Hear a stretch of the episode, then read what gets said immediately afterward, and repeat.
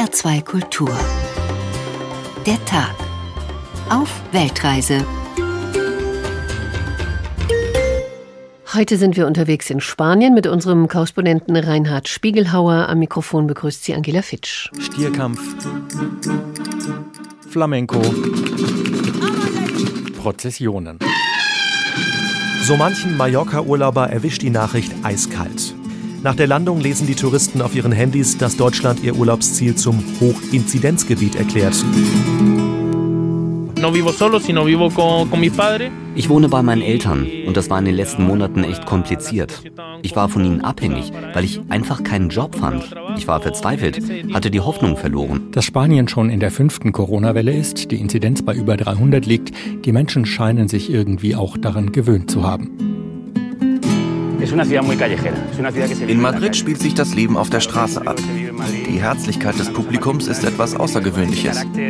Ich denke, das hat damit zu tun, dass diese Stadt so multikulturell ist. Die kanarische Gesellschaft weiß selbst, wie es ist, Migrant zu sein. Während der Diktatur in Spanien mussten viele Bewohner der Kanaren nach Südamerika gehen. Nun sind aber in etwas mehr als einem Jahr rund 30.000 Migranten zu uns gekommen. Es ist unmöglich, dass acht Inseln das problemlos bewältigen.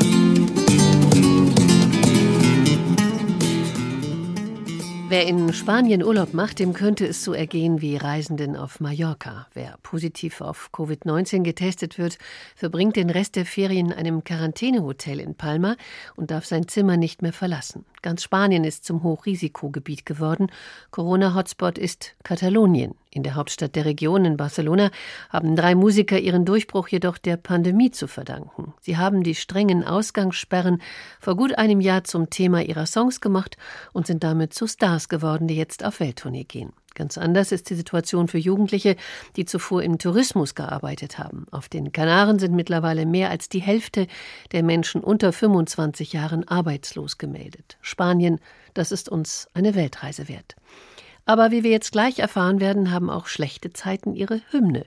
Halb Spanien trällert in diesem Jahr einen Reggae-Rhythmus mit dem Titel Please Stay Homers, Don't Want the Corona, ein Ausgangssperren-Song. Er entstand in der WG, wie gesagt, von drei Musikern in Barcelona. Eine Gitarre, ein Putzeimer als Trommel, leere Flaschen für die Percussion, hin und wieder mal eine Trompete, das Ganze aufgenommen mit einem Handy. Und jetzt, sagt Oliver Neuroth, sind die drei jungen Kerle Kult und werden gerade berühmt. Guillem, Rai und Klaus, er hat einen deutschen Vater, sind zusammen die Stay Homers. Sie sind zwischen Mitte und Ende 20 und leben zusammen in einer WG in Barcelona. Musik spielt für sie schon seit Jahren eine Rolle. Alle spielen in mindestens einer Band. Und als es dann im März vor einem Jahr hieß, Spanien riegelt sich ab, keiner darf mehr vor die Tür, haben sie sich auf ihren Balkon gesetzt und zum ersten Mal gemeinsam Musik gemacht. Die Ausgangssperre, das Eingesperrtsein in Songs verarbeitet, erzählt Rai. Das war so etwas wie eine Therapie für uns, um diese verrückte Situation irgendwie durchzustehen. Man kann ja nicht nur Netflix gucken und zusammen Computerspiele zocken.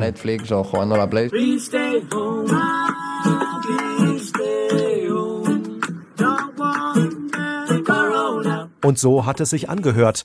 Einer spielt Gitarre, einer hat einen Eimer zum Schlagzeug umfunktioniert, alle drei singen. Gefilmt mit dem Handy, hochgeladen auf Social Media, jeden Tag ein neuer Song. Mehr als 40 Stück insgesamt. Das kam an bei den Spanierinnen und Spaniern, denn das Smartphone hatte in den Wochen der Ausgangssperre sowieso jeder in seiner Hand, sagt Rai. Wir haben zum Beispiel Nachrichten bekommen von Ärzten, die den ganzen Tag im Krankenhaus geschuftet haben und sich dann abends auf den neuesten Corona-Song von uns gefreut haben, um mal etwas abzuschalten. Dann haben sich andere spanische Künstler bei den Stay-Homers gemeldet. Manu Chao zum Beispiel, Pablo Alboran, sie wollten mitmachen, mit Songs performen. Doch wegen der Ausgangssperre war ein Treffen mit den Stay-Homers so gut wie unmöglich. Also wurden sie per Handy zugeschaltet auf die Terrasse. Der prominenteste Künstler, der auf die Band zukam, war Michael Bublé. Er wollte einen Song der Stay Homers covern, erinnert sich Klaus. Er wollte das machen für eigentlich nur für den Fernsehen, einmal in Live und nicht mehr. Aber am Endeffekt hat er, hat er ein Video gemacht und es ist auch in, in Spotify uploaded. Und ja, er hat es richtig gemacht mit, mit, mit so einer Band und es, es klingt auch ja super gut, also Studio-Version, äh, super High-Quality-Sound, nicht wie uns. Das war eigentlich ein bisschen kakophonico, was wir sagen. I just wanna see my friends.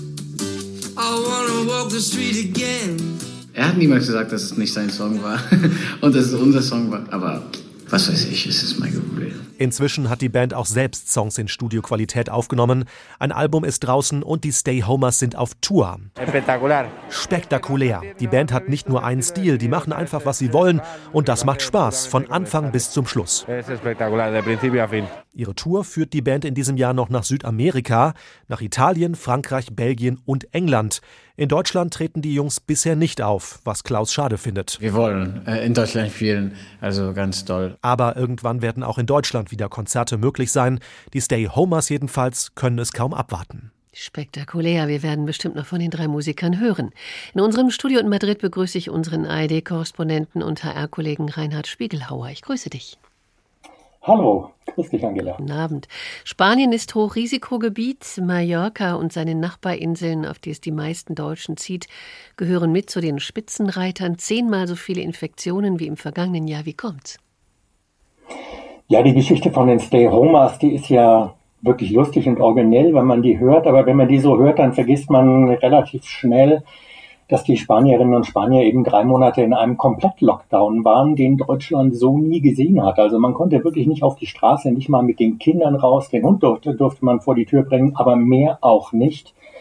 Und die Spanierinnen und Spanier hatten auch bis äh, Mai diesen Jahres einen Alarmzustand mit nächtlicher Ausgangssperre. Als die in Deutschland kam, gab es große Aufregung. Hier gab es die lange, lange, lange. Und die Menschen sind eben sehr Corona-müde, genauso wie die Menschen in Deutschland. Und vor allem jüngere Menschen haben ein wirkliches Problem damit, Freunde nicht treffen zu können, mit denen nicht nah und eng zusammen sein zu können. Und das Ganze auf Mallorca hat seinen Ausgangspunkt genommen vor ja, anderthalb Monaten so in etwa als äh, Schulgruppen oder ähm, Schulabschlussfahrten nach Mallorca stattgefunden haben und die Leute da dann eben unvorsichtig gefeiert haben, auch Hotels es nicht mehr so ernst genommen haben, als ein, Hotel, ein Konzert veranstaltet worden ist in der Stierkampfarena von Palma. Also das war einer der Ausgangspunkte und natürlich ist Spanien insgesamt eben in der fünften Welle. Die Zahlen gehen hoch. Aber es ist eben vor allem tatsächlich junge, jüngere Menschen, geht in Spanien, sagen wir mal, bis 35, die tatsächlich illegale Partys veranstalten. Und das sind nicht unbedingt die Touristen oder jedenfalls nicht in der größten Zahl, sondern sehr viel tatsächlich Einheimische bzw. Gäste vom Festland. Reinhard, wir haben ein paar technische Probleme. Du hörst dich an, als wärst du, ich will nicht sagen auf dem Mond, aber zumindest klingt es ein bisschen blechernd. Ich würde sagen, wir sprechen jetzt einfach mal weiter, gucken dann nochmal, ob unsere Technik uns dabei helfen kann und uns unterstützen kann, dass das ein bisschen besser klingt. Man kann dich gut verstehen, aber wie gesagt, es klingt sehr blechern. Möglicherweise stimmt irgendwas mit dem Mikrofon nicht, nicht richtig aufgestellt oder wie auch immer. Wir versuchen es einfach mal weiter. Es heißt ja, ähm, dass Corona, das hast du angesprochen, bei jungen Menschen nicht so schwere Verläufe nehmen würde. Wird das in Spanien untersucht? Ja, das wird untersucht. Ich habe jetzt mal das andere Mikrofon genommen. Ich weiß nicht, ob das besser klingt. Leider nicht. Leider nicht. Dann liegt es nicht am Mikrofon, dann liegt es leider an der Leitung. Tut mir leid, da kann ich im Moment nichts machen. Wir stricken also, die gleich nochmal neu. Wir reden einfach jetzt mal weiter und fangen dann nochmal ja. an zu stricken, während wir was anderes hören. Okay. Meine Frage war die. Schwere Verläufe bei jungen Menschen, das haben wir hier gehört, sind eigentlich nicht so dramatisch. Wird das in Spanien untersucht? Das wird in Spanien untersucht und auch in Spanien stellt man fest, ja, es trifft jetzt mehr jüngere Menschen, denn die Alten sind eben oder die älteren Menschen sind eben größtenteils vollständig geimpft. Und äh, die Delta-Variante ist eben tatsächlich gefährlicher als die vorherigen Varianten. Auch das sieht man. Es erwischt mehr junge Menschen stärker. Es sind mehr junge Menschen im Krankenhaus, zum Teil auch mit schweren Verläufen. Also das hat man hier genau im Blick. Ähm, ja, und das ist natürlich keine schöne Nachricht. Mhm. Bevor Corona kam, lieferten sich in Spanien mehr als 80 Millionen ausländische Urlauber mit den Einheimischen oft einen Wettstreit um den besten Platz an der Sonne. Welche Sprachen hört man denn jetzt eigentlich so an Costa Brava, Costa del Sol, Costa de Luz, was es alles noch so gibt? Ja, man hört viel Spanisch, denn äh, Spanien ist im August eigentlich komplett im Urlaub. Das Land ist quasi abgeschaltet. Äh, alle Läden sind zu, ähm, die Restaurants sind zu hier in Madrid. Der Eisenbahnhändler ist im Urlaub. Also alle sind im Urlaub, entweder an der Küste oder im Norden, wo es kühler ist. Man hört also viel Spanisch. Man hört natürlich auch Deutsch. Man hört auch Französisch, aber man hört relativ wenig Britisch, also relativ wenig Englisch. Und das ist für die Tourismusbranche ein großes Problem weil die Briten eben ein wichtiges Klientel sind. Mhm, britische Touristen laut, billig, aber unverzichtbar, habe ich gelesen in einer Lokalzeitung äh, mit dem Namen Information. Also das sagt eigentlich schon ganz vieles. Aber vielleicht noch ganz kurz geschaut auf einen anderen Punkt. Das Confinamiento, die ganztägige Ausgangssperre vom vergangenen Jahr in Spanien, die wurde jetzt für verfassungswidrig erklärt. Wie sieht es denn jetzt eigentlich aus mit den Maßnahmen in Spanien angesichts dieser Situation? Sind die nochmal verschärft worden? Ja, lass mich das ganz kurz einordnen. Das Confinamiento, die Ausgangssperre, ist äh, deswegen für verfassungswidrig erklärt worden, weil die Grundvoraussetzungen nicht die richtigen waren. Ich habe ja gesagt, es galt der Alarmzustand. Das ist so, ein, so eine Art ähm, ja, sanfter ähm, Ausnahmezustand. Und wenn wirklich der Ausnahmezustand ausgerufen worden wäre, dann wäre das wohl okay gewesen, tatsächlich so massiv in die Freiheitsrechte einzugreifen. Aber der Alarmzustand habe das nicht hergegeben. Jetzt ist es so, dass der Alarmzustand nicht mehr gilt. Alles ist in der Verantwortung der einzelnen autonomen Gemeinschaften und äh, die versuchen zum Teil Ausgangssperren wieder einzurichten. Das hängt dann auch von den Inzidenzen ab und die müssen sich das aber von Gerichten absegnen lassen. Zum Teil wird das abgesegnet, zum Teil lehnen Gerichte das auch ab. In Galicien äh, gibt es den Versuch, den Besuch in Restaurants zum Beispiel an die 3Gs zu knüpfen auch in anderen autonomen Gemeinschaften, auch da sind die Gerichte nicht so unbedingt einverstanden, dass man das macht, ganz anders als in manchen anderen Ländern. Wir erleben es ja jetzt gerade in Frankreich oder Österreich macht das ja auch so. Mhm. Wir versuchen jetzt einfach mal die Leitung noch ein bisschen besser hinzubekommen. Im Hintergrund wird schon kräftig gearbeitet und wir setzen uns mal gedanklich in die spanische Eisenbahn, versetzen uns ins Jahr 1867. Das Eisenbahnnetz war überschaubar damals, aber die Wagen ganz kommod.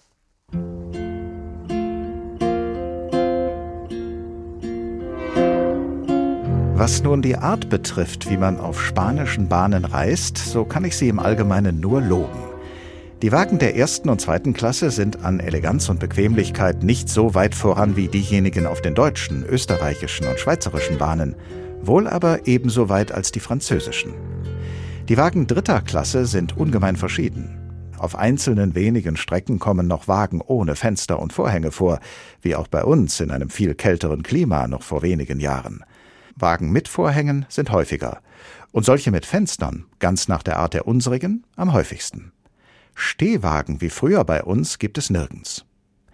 Die Wagen dritter Klasse sind hoch und geräumig, bequemer als die französischen. Die Zahl der Plätze steht in jedem angeschrieben. Eine originelle und der Eigentümlichkeit eines südlichen Landes sehr entsprechende Wageneinrichtung sah ich in Andalusien. Hier wird nämlich auf der Decke des Wagens noch ein zweites, nach allen Seiten offenes, aber gedecktes Stockwerk mit ebenso vielen Plätzen wie das erste angebracht, in welchem sich außerordentlich luftig und kühl reisen lässt. Das Hinaufklettern macht nicht mehr Schwierigkeiten als die Ersteigung des Imperials einer Diligence. Das schöne Geschlecht kann unten bleiben. Für letzteres sind reservierte Coupés in der ersten und zweiten Klasse eingerichtet.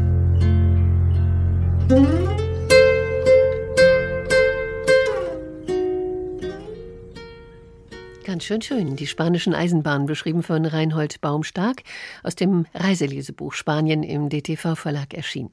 Der Tag in HR2 Kultur. Heute sind wir unterwegs in Spanien, das wie kein anderes Land in Europa von der Corona-Pandemie getroffen wurde und in die schwerste Wirtschaftskrise seit dem Zweiten Weltkrieg gestürzt ist. Die Wirtschaft hängt zu einem großen Teil vom Tourismus ab und von dem wiederum leben zig Millionen Menschen. Vor allem hat es die unter 25-Jährigen auf den Kanaren getroffen. Mehr als jeder Zweite ist arbeitslos. Joshua war es lange auch. Oliver Neuroth hat ihn getroffen. Eigentlich hat er schon Feierabend, aber Joshua trägt seine schwarze Uniform immer noch. Der 25-Jährige aus Las Palmas auf Gran Canaria ist einfach stolz, wieder einen Job gefunden zu haben. Er arbeitet jetzt für eine private Sicherheitsfirma, zunächst sechs Monate. Damit endet für Joshua eine zweijährige Suche nach Arbeit auf der Insel. Es sei eine harte Zeit gewesen, erzählt er. Ich wohne bei meinen Eltern und das war in den letzten Monaten echt kompliziert. Ich war von ihnen abhängig, weil ich einfach keinen Job fand. Ich war verzweifelt, hatte die Hoffnung verloren. Ich wusste einfach nicht, was ich noch tun sollte. Joshua hatte eine Bewerbung nach der anderen rausgeschickt. Immer wieder kamen Absagen. Damals in der Schule sei er auch nicht der fleißigste gewesen, gibt er zu. Nach seinem Abschluss ging es für ihn direkt auf den Arbeitsmarkt, ohne Ausbildung. Mit 19 fand ich meinen ersten Job als Bademeister in einem Hotel. Das lief aber nicht lange und ich war wieder arbeitslos.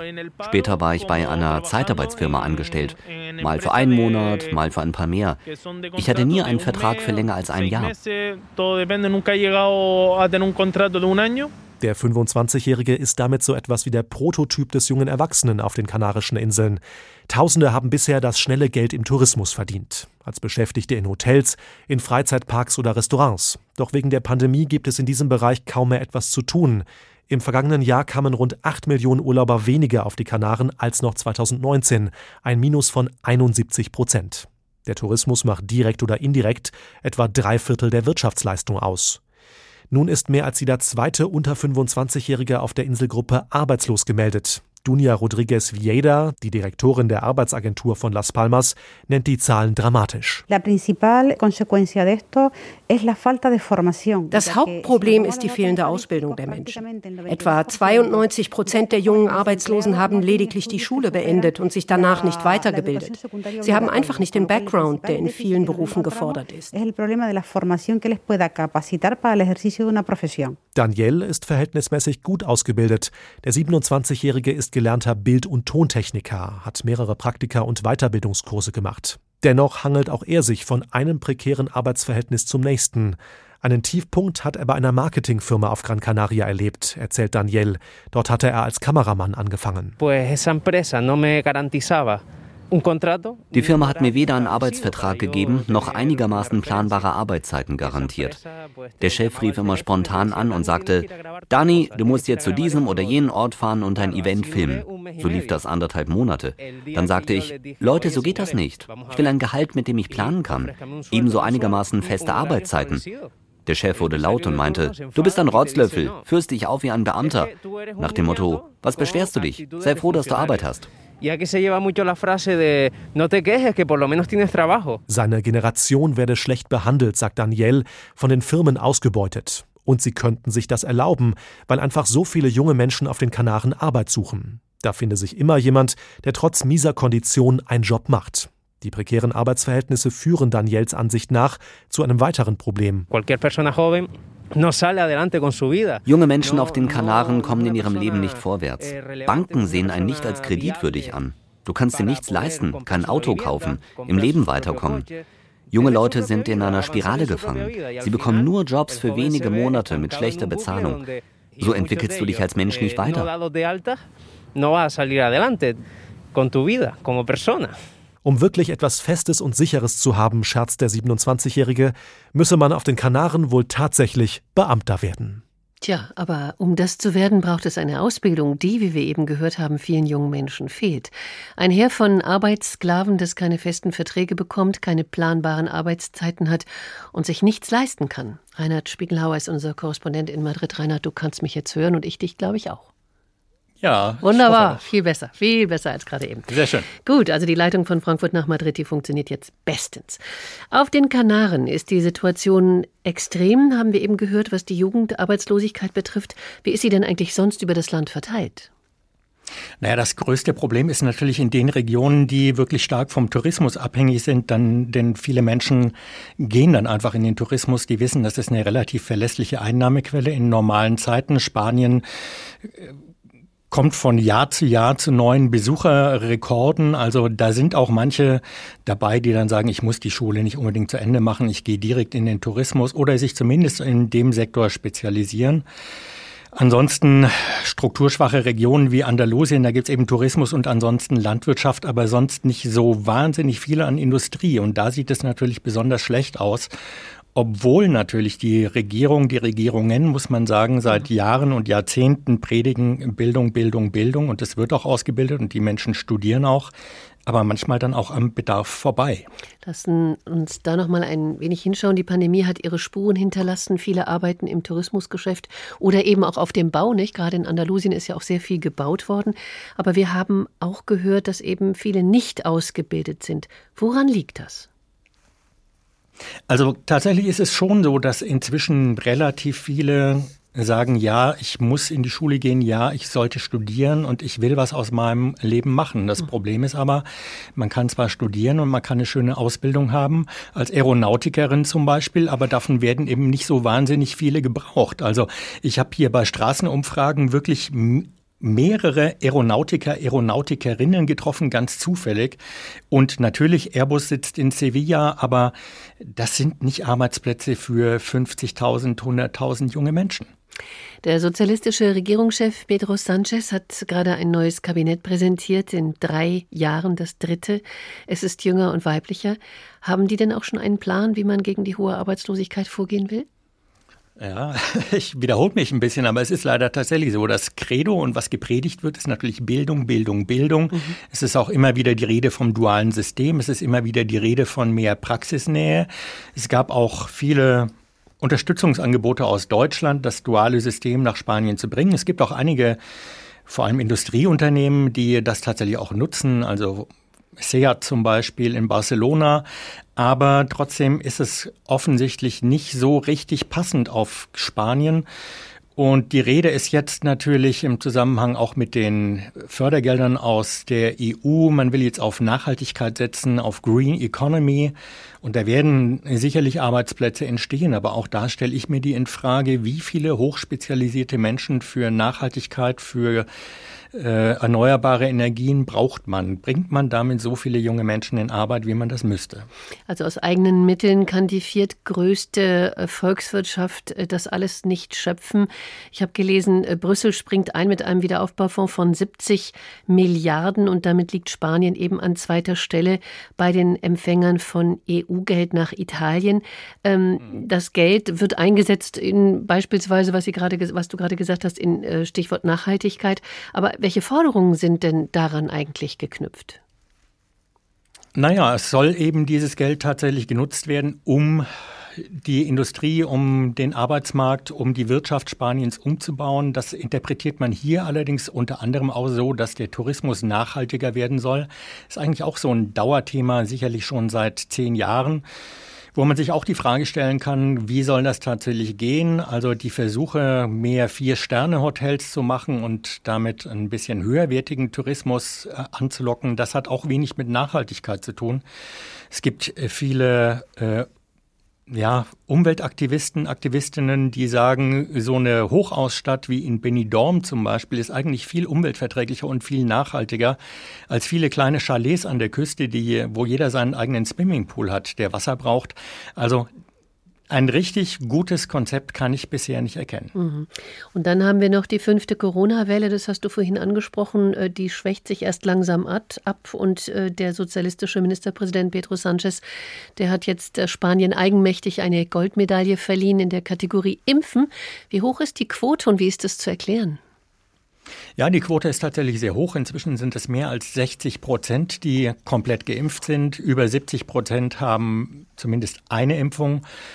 Das liegt äh, ganz viel daran, dass die Spanierinnen und Spanier einerseits fortschrittsgläubig, kann man das sagen, sind. Ich weiß es nicht, dass sie jedenfalls aufgeschlossen sind dem Neuen gegenüber, dass sie großes Vertrauen hatten, zumindest in ihr öffentliches Gesundheitssystem. Das ist natürlich seit einigen Jahren stark zusammengestrichen und zusammengespart worden. Aber grundsätzlich ist man überzeugt von, Medi von moderner Medizin.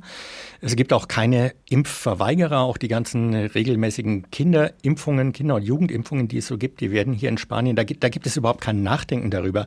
Diese Impfungen ähm, die macht man einfach. Und genauso ist es jetzt mit der Corona-Impfung. Ich denke, eine Rolle spielt auch, dass Spanien eben so eine wirklich heftige erste Welle er erlebt hat, dass mehr als 80.000 Menschen gestorben sind und die Spanierinnen und Spanier schon ein großes Interesse dran haben, dem Virus ein Schnippchen äh, zu schlagen und ähm, deswegen sehr bereit sind, sich impfen zu lassen. Wir machen uns nochmal auf den Weg und steigen in die Eisenbahn, fahren durch ein Spanien in der Mitte des 19. Jahrhunderts, das so beschrieben wird.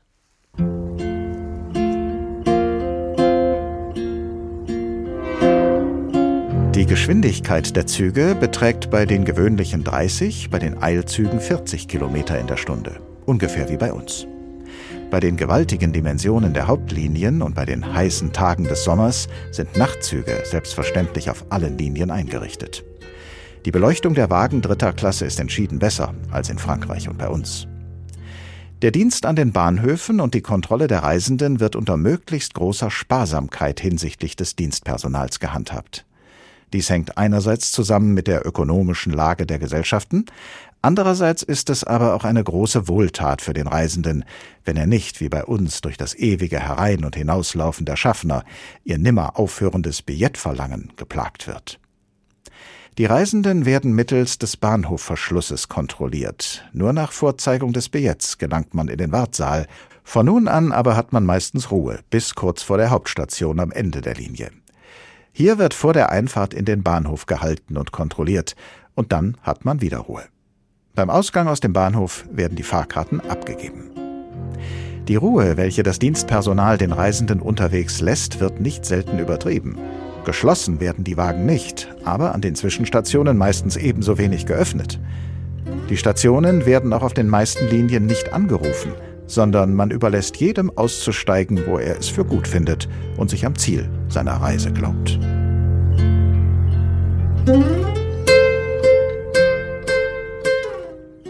Die Entdeckung der Langsamkeit mit der Bahn durch ein längst vergangenes Spanien, der Tag in H2 Kultur. Spanien befindet sich in einer schweren Krise, die Arbeitslosigkeit nimmt zu, die Armut wird größer und damit sichtbarer. Und trotzdem machen sich immer noch tausende Menschen auf den Weg in die Europäische Union, weil es ihnen in ihrer Heimat noch viel schlechter geht. Rund 30.000 Afrikaner sind innerhalb von etwas mehr als einem Jahr in Booten über den Atlantik auf die Kanaren gekommen. Die Inseln sind am Limit, können die vielen Menschen kaum versorgen. Viele von ihnen, so berichtet uns Oliver Neuroth, landen auf der Straße. Es wird Abend in Las Palmas, der Hauptstadt von Gran Canaria. Buba und zwei Freunde bauen ihren Schlafplatz auf. In einem kleinen Park zwischen einer Hauptverkehrsstraße und einem Strand, wo noch ein paar Leute Beachvolleyball spielen. Nur ein paar Meter weiter liegt ein Yachtclub. Die Lichter der schicken Restaurants scheinen herüber. Die drei Männer aus dem Senegal holen Matratzen und Decken von Bäumen herunter, wo sie tagsüber versteckt sind. Angst, dass die Polizei sie aus dem Park vertreiben könnte, haben sie nicht, erzählt Buba. Hier können wir in Ruhe schlafen. Nachts wird es manchmal allerdings ziemlich kalt. Morgens gehen wir dann am Strand duschen. Es läuft ganz entspannt.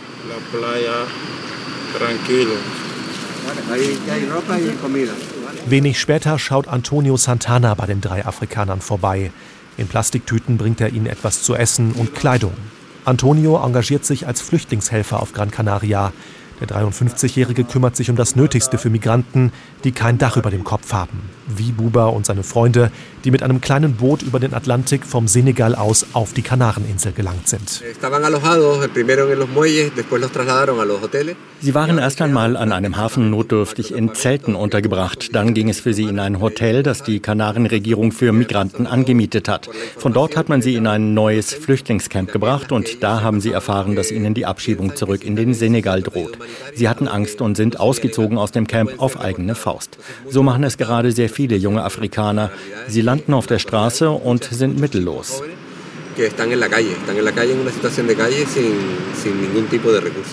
Antonio schätzt, dass 300 bis 400 Migranten auf Gran Canaria obdachlos sind. Verlassen sie die staatlichen Flüchtlingszentren für mehr als 72 Stunden, dürfen sie nicht mehr in diese zurückkehren. Die Sorge der Afrikaner, zurück in ihre Heimat gebracht zu werden, ist nicht unbegründet. Spanien hat Rückführungsabkommen mit einigen afrikanischen Staaten ausgehandelt, auch mit dem Senegal.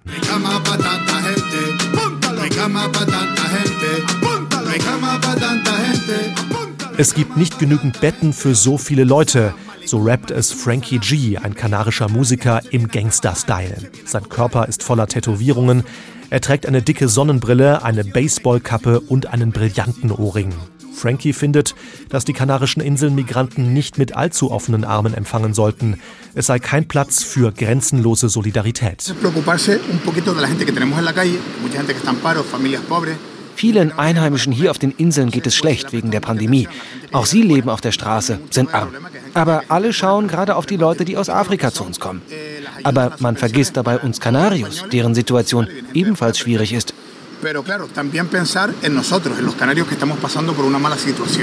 Er sei kein Fremdenfeind, sagt Frankie, habe selbst Freunde und auch Verwandte aus Afrika. Der Rap hat ihn zu einem kleinen Star auf der Insel gemacht. Die Reaktion auf den Song war 80% positive Kommentare. Es kommt sehr auf die politische Einstellung der Menschen an, wie sie reagieren, welcher Partei sie nahestehen. Die Rechtsaußenpartei Vox hat meinen Song schon bei Veranstaltungen verwendet und Leute dachten, ich wäre Anhänger der Partei. Dazu sage ich ganz klar Nein. Die Rechtsaußenpartei Vox macht Stimmung gegen die illegale Migration. Spannungen nehmen zu, zumindest in den Orten, in denen Einheimische und Afrikaner eng beieinander leben. Angel Victor Torres beobachtet diese Entwicklung mit Sorge. Der Präsident der kanarischen Inselregierung gibt Europa die Schuld für den wachsenden Rassismus und fordert eine gemeinsame Flüchtlingspolitik der Mitgliedstaaten. Die kanarische Gesellschaft weiß selbst, wie es ist, Migrant zu sein.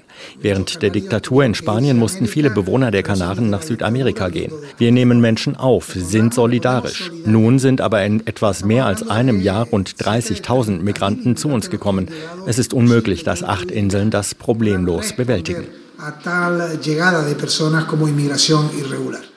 Gestrandet auf den acht kanarischen Inseln Migranten aus Afrika, die nur begrenzt auf Solidarität hoffen können. Reinhard Spiegelhauer ist unser Korrespondent in Madrid. Das Thema Migration wird ja eigentlich in jedem Land der Europäischen Union politisch ausgeschlachtet. In Spanien, das haben wir eben gehört, ist es die rechtspopulistische Partei Vox, die das tut. Wie sehr fällt eigentlich diese Hetze auf fruchtbaren Boden im Rest des Landes? Also in letzter Zeit hat Vox eigentlich eher stagniert bei den letzten Regionalwahlen in Katalonien und hier in der Region Madrid. Vielleicht sogar ein bisschen verloren. Die haben in Corona einfach nicht viel anzubieten, außer Fremdenfeindlichkeit zum Beispiel. Aber ich muss tatsächlich sagen, seit es Vox gibt, nehme ich zum ersten Mal in, sagen wir mal, 15 Jahren tatsächlich hier und da Fremdenfeindlichkeit in Spanien wahr. Bis dahin habe ich eigentlich viel stärker Empathie wahrgenommen für die Migrantinnen und Migranten, die vor allem aus Afrika nach Spanien gekommen sind. Vox betreibt eine Art von Hetze, die man auch von bestimmten Gruppen in Deutschland kennt. Äh, da fallen dann so Aussagen wie Frauen können sich nicht mehr auf die Straße trauen, die Flüchtlinge fressen uns die Haare von den Köpfen. Hier in Madrid hat die Partei Werbung gemacht mit einem Plakat, auf dem es hieß, unbegleitete Minderjährige bekommen mehr Geld als Rentner in Spanien, wozu man wissen muss, dass es genau 25 unbegleitete Minderjährige sind, die hier in der autonomen Gemeinschaft also untergekommen sind. Und Teile der konservativen Volkspartei, also quasi der wenn wir es mit Deutschland vergleichen, die Union, die haben tatsächlich auch überhaupt keine Kontaktscheu mehr. Da gibt es Zusammenarbeit in einigen Regionalregierungen und auch sonst äh, Strömungen, die sagen, ja, mit denen können wir doch problemlos zusammenarbeiten. Viele Migranten versuchen, das spanische Festland über die spanische Enklave Ceuta zu erreichen. Im Mai, das haben wir neulich schon mal in einer Sendung thematisiert über Marokko, strömten 8000 Flüchtlinge und Migranten über die dortige marokkanisch-spanische Grenze und äh, die stießen dann auf wenig bis auf gar keinen Widerstand der marokkanischen Grenzbeamten. Spaniens äh, Premier hat die meisten von den Menschen, die da in Ceuta gelandet waren, wieder unsanft, kann man sagen, zurückgeschickt. Heißt das mhm. eigentlich, äh, Spanien ist in gewisser Weise erpressbar, weil es eben Marokko braucht, damit nicht noch mehr Flüchtlinge ins Land gelangen? Ja, natürlich. Wobei man sagen muss, das war schon eine sehr besondere Situation. Also, dass wirklich 8000 Migranten, und das waren Migranten, weniger Flüchtlinge, es waren nämlich fast ausschließlich äh, Marokkanerinnen oder Marokkaner sogar, also männliche Marokkaner, die da wirklich durchgewunken worden sind. Äh, Im Normalfall ist es ja so, dass Ceuta und Melilla, die beiden Exklaven, die spanischen in Marokko, dass da einfach auch sehr viele Menschen eben aus dem Senegal, Mali, äh, also aus Zentralafrika oder Westafrika über diese Stationen versuchen, in die Europäische Union zu kommen. Aber dass da eben gerade die marokkanischen Staatsbürger durchgewunken wurden von den Grenzbeamten, das war ganz klar ein politischer, ein diplomatischer Affront und äh, ganz klar das Zeichen, ähm, wenn wir hier an der Grenze nicht dicht machen, dann habt ihr ein großes Migrationsproblem und das ist nicht nur an Spanien adressiert, obwohl es in diesem diplomatischen Konflikt aktuell gerade natürlich in erster Linie um die Auseinandersetzung zwischen Marokko und Spanien ging, aber das richtet sich auch an die EU. Das ist auch ein Problem für die Europäische Union. Und Sie haben mir gerade zugestimmt, als ich gesagt habe, die wurden unsanft zurückgeschickt. Was wissen Sie darüber? Ja, es gibt die Abschiebung eben en caliente, wie man bei uns sagt. Ich äh, habe den deutschen Begriff gerade nicht im, im Ohr, aber jedenfalls die Menschen werden also direkt an der Grenze Kalt, aufgegriffen observiert. und dann mhm ohne Federlesens mhm. durch Türen in diesem hohen Zaun, in diesem dreireihigen Zaun mit NATO-Draht obendrauf werden die wieder zurück abgeschoben. Ähm, das ist vom äh, EU-Menschenrechtsgerichtshof sogar abgesegnet, weil man sagt, die haben eigentlich ähm, europäisches, europäischen Boden noch gar nicht betreten und äh, den hätten sie erst betreten, wenn sie diese Grenzanlage komplett überwunden hätten. Und gerade bei marokkanischen Staatsbürgern ähm, wird das wirklich massiv zur Anwendung gebracht. Spanien ist ja auch ein wichtiger Arbeitsmarkt für tausende Erntehelfer, die als Saisonarbeiter Obst und Gemüse für den europäischen Markt pflücken und ja, unter schlimmsten Bedingungen dicht zusammengepfercht in den Lagern in Südspanien leben. Schaut die Regierung da eigentlich hin oder verspricht Pedro Sanchez den spanischen Steuerzahlern nur höhere Zäune?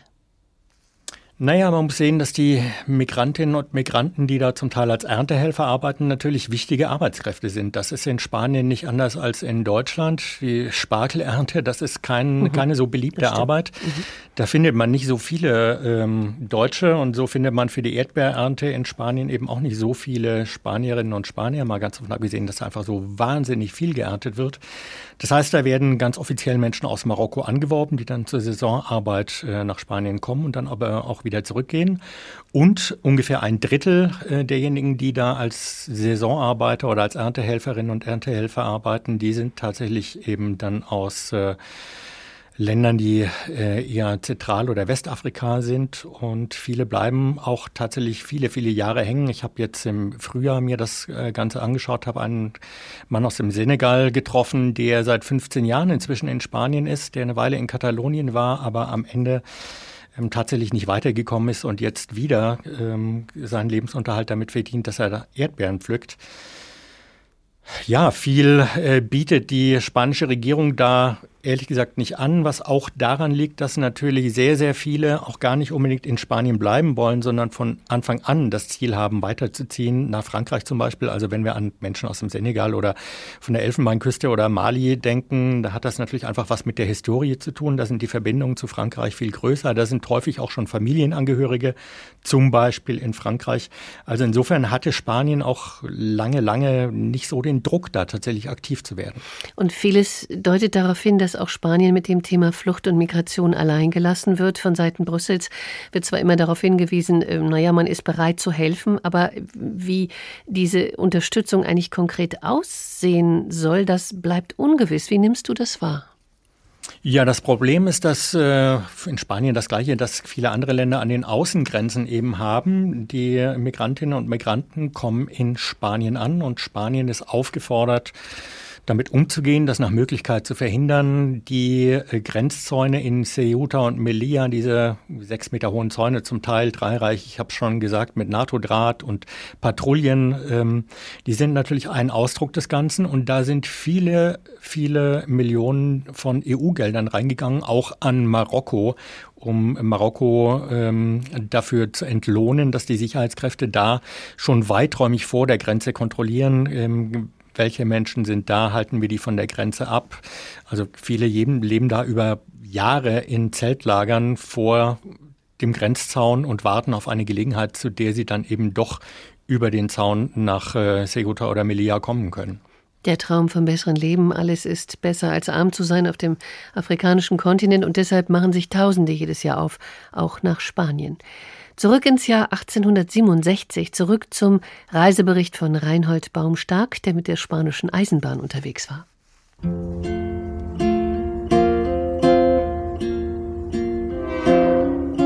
Dass das Benehmen der Bediensteten gegen die Reisenden tadellos ist, versteht sich von selbst bei diesem Volk.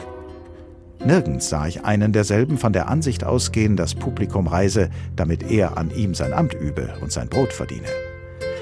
Tadeln muss ich dagegen, dass im Allgemeinen zu viel Zeit mit mehrminutigem Aufenthalt verloren geht. Zum Ein- und Aussteigen genügen einige Augenblicke. Für weitere Zwecke ist auch ein Aufenthalt von drei oder vier Minuten unzureichend. Und es ist sicherlich besser, einmal im Tage eine halbe oder dreiviertel Stunde zum Essen und kurzem Gehen zu haben, als alle halbe Stunde ein paar Minuten und in der Mitte des Tages nichts Rechtes. Gegen Abend wird zwar auf den großen Linien überall eine Mittagsstation mit etwa 25 Minuten Aufenthalt eingeschoben, allein ich bekenne, dass mir diese Zeit zu kurz ist, um 20 bis 25 Realen zu verspeisen, Und da ich für meine Leistungen die entsprechenden Gegenleistungen zu verlangen pflege, so zog ich es in solchen Fällen meistens vor, mein Fläschchen füllen zu lassen und im Wagen, während die anderen rannten, eilten, verschlangen, in aller Ruhe und Gemütlichkeit mein Huhn oder Hammelfleisch zu verspeisen. Auffallend und seltsam war es für mich zu sehen, wie außerordentlich früh das spanische Reisepublikum sich auf seinen Bahnhöfen einfindet.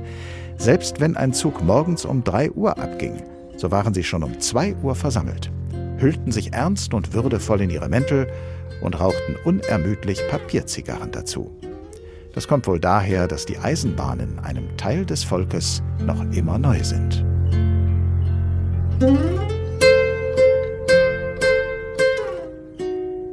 Der Tag in H2 Kultur. Von der Bahn springen wir auf die Fähre von Ibiza nach Formentera. Nur per Schiff gelangt man auf die kleinste Baleareninsel. An- und Abreisepunkt ist der dortige Hafen La Savina. Für viele ist Formentera die schönste Insel des Archipels und ist so ganz anders als Mallorca, sagt Oliver Neuroth, der für uns dort gewesen ist. Jetzt im Sommer herrscht Hochbetrieb im Hafen von La Savina. Alle 15 bis 20 Minuten legt eine Fähre aus Ibiza an und bringt Urlauber nach Formentera. Das Schiff ist die einzige Möglichkeit, auf die Insel zu gelangen. Einen Flughafen gibt es nicht. Familie Marchata aus Berlin nimmt den etwas umständlicheren Weg gerne auf sich. Wir waren auf Ibiza, wir waren auch hier schon mal im April. Und es war wirklich äh, traumhaft. Und also es ist wirklich die schönste Insel. Die einsamen und naturbelassenen Strände. Meine Mama hat Geburtstag und wir wollten an einen schönen Ort gehen. Und das hier ist ein schöner Ort. Und dann können wir an ihrem Geburtstag hier sein. Formentera ist nur 85 Quadratkilometer groß. Die Insel würde 40 Mal auf die Fläche Mallorcas passen. Entsprechend ist auch das touristische Angebot kleiner. Kurz gesagt, alles konzentriert sich auf die Küste Formenteras. Christina aus Valencia steht an einem Aussichtspunkt und blickt aufs Meer. Für mich ist das spektakulärste das Wasser, weil es so türkis ist wie sonst nur in einem Swimmingpool. Ich glaube, so ein Wasser gibt es an keinem anderen Ort der Welt, zumindest nicht in Europa, vielleicht in der Karibik. Oft zieht es einen ja so weit weg und wir vergessen manchmal, dass wir gleich vor der Haustür ein solches Paradies haben.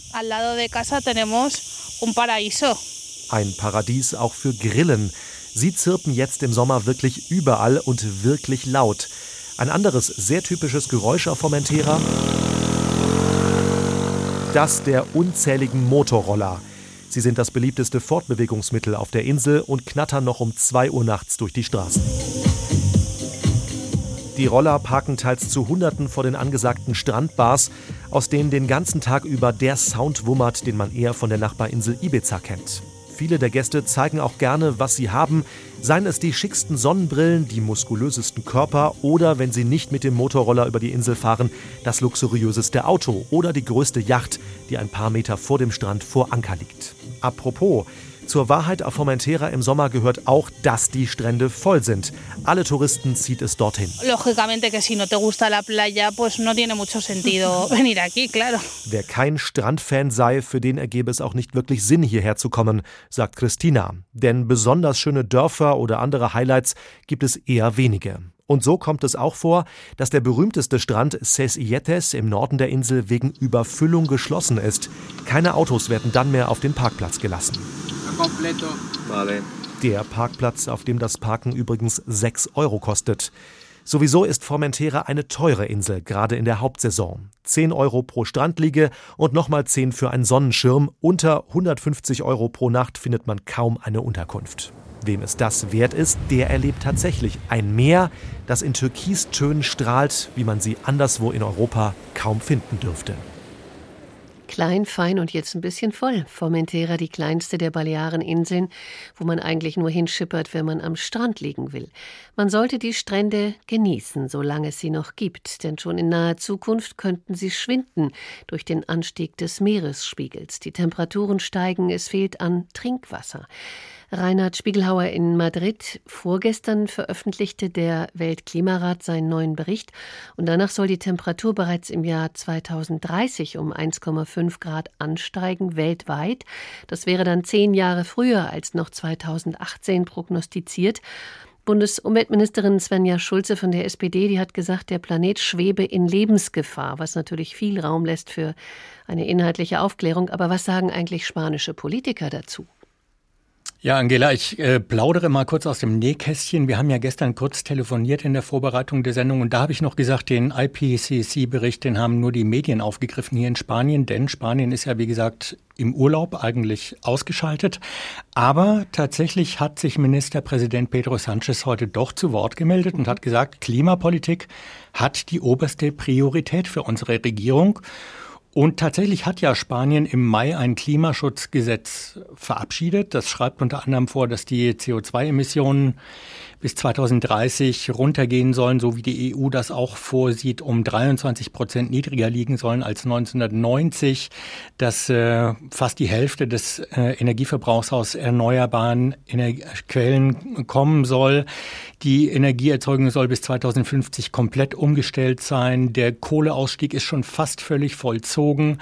Ähm, Autos mit Verbrennungsmotor sollen ab 2040 nicht mehr verkauft werden und ab 2050 nicht mehr fahren dürfen. Also das ist durchaus engagiert.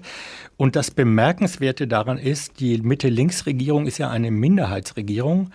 Und tatsächlich hat die konservative Volkspartei dieses Gesetz durch Enthaltung möglich gemacht. Also es gibt da ein gewisses Bewusstsein dafür, dass dieses Thema für Spanien wirklich ein wichtiges ist. Erstmal sind es natürlich Bekundungen, wie hierzulande auch, aber immerhin, gestern war es noch nicht so weit. Wahrscheinlich haben Sie uns gehört, wie auch immer. Ja, ja. Wie schätzen Sie das Umweltbewusstsein der Bevölkerung eigentlich ein in Spanien? Also das ist definitiv gewachsen. Ähm, ich hätte fast sagen wollen, es ist in der Theorie vorhanden, in der Praxis nicht so sehr, aber das wäre ein bisschen sehr polemisch. Es gibt Mülltrennung. Ich höre auch im Bekanntenkreis oft, dass Umweltschutz und Klima wichtig sind. Auf der anderen Seite, es gibt zwar Fridays for Future in Spanien, aber die letzte Pressemitteilung äh, von der spanischen Fridays for Future Sparte ist eineinhalb Monate her. Na gut, in Corona-Zeiten mhm. ist das alles ein bisschen schwieriger. Auch in Deutschland ist das, glaube ich, nicht mehr ganz so aktiv. Aber äh, Fridays for Future in Spanien hat bei weitem nicht die Bedeutung, die es in Deutschland hat. Und ich sehe auch immer wieder Autos, die draußen stehen, da läuft die Klimaanlage, der Motor ist an, die Fensterscheibe ist runtergekurbelt und die Menschen holen sich gerade ein paar Zigaretten im Kiosk oder schmeißen den Müll nach wie vor einfach auf die Straße. Also im Prinzip ja, in der Praxis nicht immer so richtig.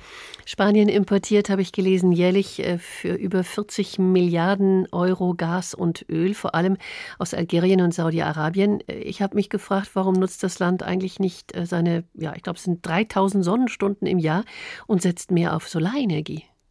Das tut es durchaus und das hat Spanien auch relativ früh angefangen. In Spanien gibt es schon seit, ach, ich will nicht lügen, aber 25 Jahren die ersten Solarkraftwerke und, und äh, Anlagen, in denen Solarstrom erzeugt wird. Das war auch tatsächlich mal eine Geschichte, die intensiv gefördert worden ist, aber dann hat die konservative Regierung äh, das Ganze wieder umgedreht und hat die Förderung oder die hat den das Errichten von Solaranlagen, von privaten Solaranlagen sozusagen bestraft, indem man Steuern auf den selbst erzeugten Strom zahlen musste. Auch bei der Windenergie gab es große Fördertöpfe erstmal, die wurden dann peu à peu reduziert und zwar über die bereits zugesagten Mengen hinaus. Also es waren bereits Förderungen zugesagt, die dann wieder zurückgenommen wurden, war natürlich alles nicht besonders gut.